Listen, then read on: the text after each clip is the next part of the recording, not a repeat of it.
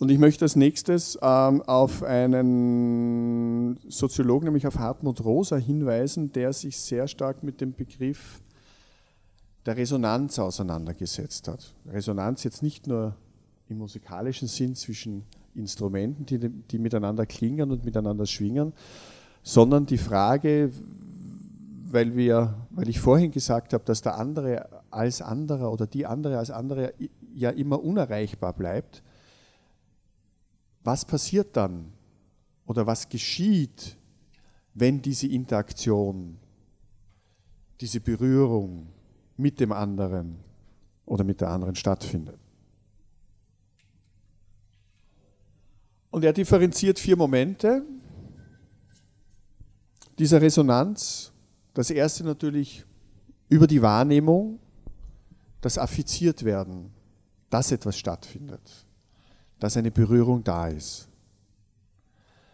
Als zweites geschieht nach dieser Berührung, nach diesem Affiziertwerden, eine Form der Selbstwirksamkeit, das heißt sozusagen ein sich angestoßen werden und eine Reaktion, eine Antwort auf das, was mir geschehen ist. Aus dieser Affizierung und aus dieser Antwort entwickelt sich eine, er nennt es eine Anverwandlung. Und ich finde das ein sehr schönes Wort. Das heißt, aus der, jetzt wieder sehr technisch gesagt, aus der Interaktion geschieht eine Transformation. Das heißt, das ursprüngliche Affiziertwerden wird verwandelt in etwas, das mit meiner Selbstwirksamkeit, die mit dem, was die oder der andere an mir bewirkt, durchdrungen wird. Und das Spannende, das jetzt daraus entsteht, ist eine Unverfügbarkeit. Das heißt, das, was entsteht, ist ergebnisoffen. Ich kann nicht einfach im Sinne von einem Kausalnexus, Ursache-Wirkung, dann einfach bestimmen, was als nächstes passieren wird, sondern sowohl das Affiziertwerden als auch die Selbstwirksamkeit als Antwort darauf führt zu einem gemeinsamen Prozess, zu einer Transformation, der wesentlich ergebnisoffen ist. Wieso ist es wichtig? Weil Resonanzqualität nur entsteht, wenn eine er nennt es eine Halbverfügbarkeit vorhanden ist. In dem Moment, wo alles verfügbar ist, erlischt die Resonanz. Sie lebt wesentlich davon, dass das Begehren in dem Schwingen, ich sage es jetzt so, ja, nicht bis ins Letzte hinein wissen kann, was daraus entsteht. Nicht nur mit dem Begehren des anderen, das auf mich zukommt, sondern auch mit dem eigenen Begehren in dem affiziert werden und in der Transformation, die geschieht, indem sie miteinander in Interaktion sind.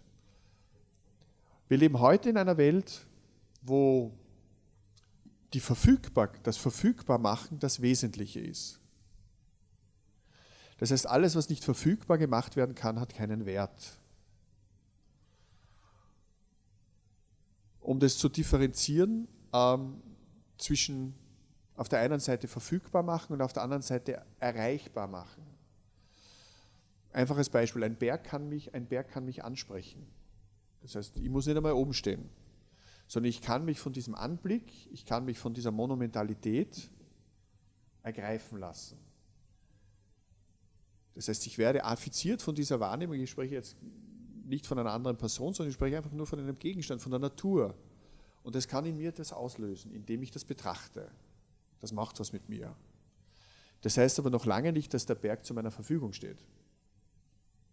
Wir haben aber heute die Tendenz, dass wir alles verfügbar machen wollen, dass wir es ökonomischen, dass wir es quantifizierbaren Prozessen unterwerfen, weil dann hat es erst einen Wert.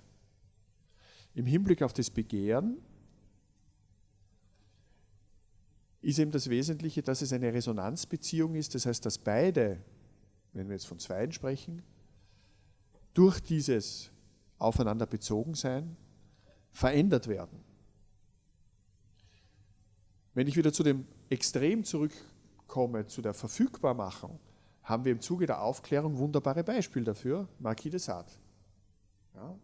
De Sade wollte ganz klar analytisch bis ins Extrem hinein alle Möglichkeiten des Sexuellen, der Erfahrung verfügbar machen. Indem er natürlich auch diejenigen, mit denen er das getan, mit denen er das getan hatte oder auch nur in seiner literarischen Fantasie tun wollte, als Objekte behandelt hat und nicht als Subjekte. Indem ich sozusagen auf der, auf der subjektiven Ebene bin, respektiere ich die andere Person in ihrer Eigenschwingung, um das jetzt so auszudrücken, und in ihrem Getroffenwerden und in der Anerkennung, dass das Begehren auf der anderen Seite auch sein darf. Weder können wir also das eigene Begehren steuern, wie es in Resonanz geht. Wir können etwas erwarten und es kommt ganz was anderes raus. Noch können wir steuern und bestimmen, wie es dem Partner oder der Partnerin geht. Wie geht es ihm oder ihr gerade? Auch das können wir nicht steuern und nicht bestimmen, weil sie ja nicht zugänglich sind, weil wir ja nur teilweise miteinander in Kontakt sind und weil es ja nicht möglich ist, einander zu durchdringen, auch wenn ich mir das jetzt in einer idealen Vorstellung so schön ausmale, es geht nicht, es ist nicht, es ist nicht möglich. Noch dazu sind Beurteilungen dessen, was uns als ähm, als Beziehung wertvoll ist, sehr stark bezogen auf Wertungen, kulturelle Normative. Wie hat etwas zu sein? Wie habe ich etwas wahrzunehmen? Wo sind die Grenzen? Was ist verboten? Was ist pervers? Die Frage ist, wie weit wir uns da bewegen lernen können im Miteinander. Das heißt, das Begehren ist auf etwas Unverfügbares gerichtet und will sich das aneignen. Insofern es vollkommen unverfügbar bleibt, ist es sinnlos. Das heißt, ein Begehren, das verläuft sich im Nichts. Und wenn es vollkommen verfügbar wäre, ist es reizlos. Weil sozusagen das Begehren ja nur in dieser Spannung lebt. Und wir erleben heute, dass sehr oft Erreichbarkeit und Verfügbarkeit miteinander verwechselt wird. Das Erotische lebt wesentlich in der Erreichbarkeit als Beziehungsbegehren, das nicht erfüllt werden darf, weil es sonst vergeht.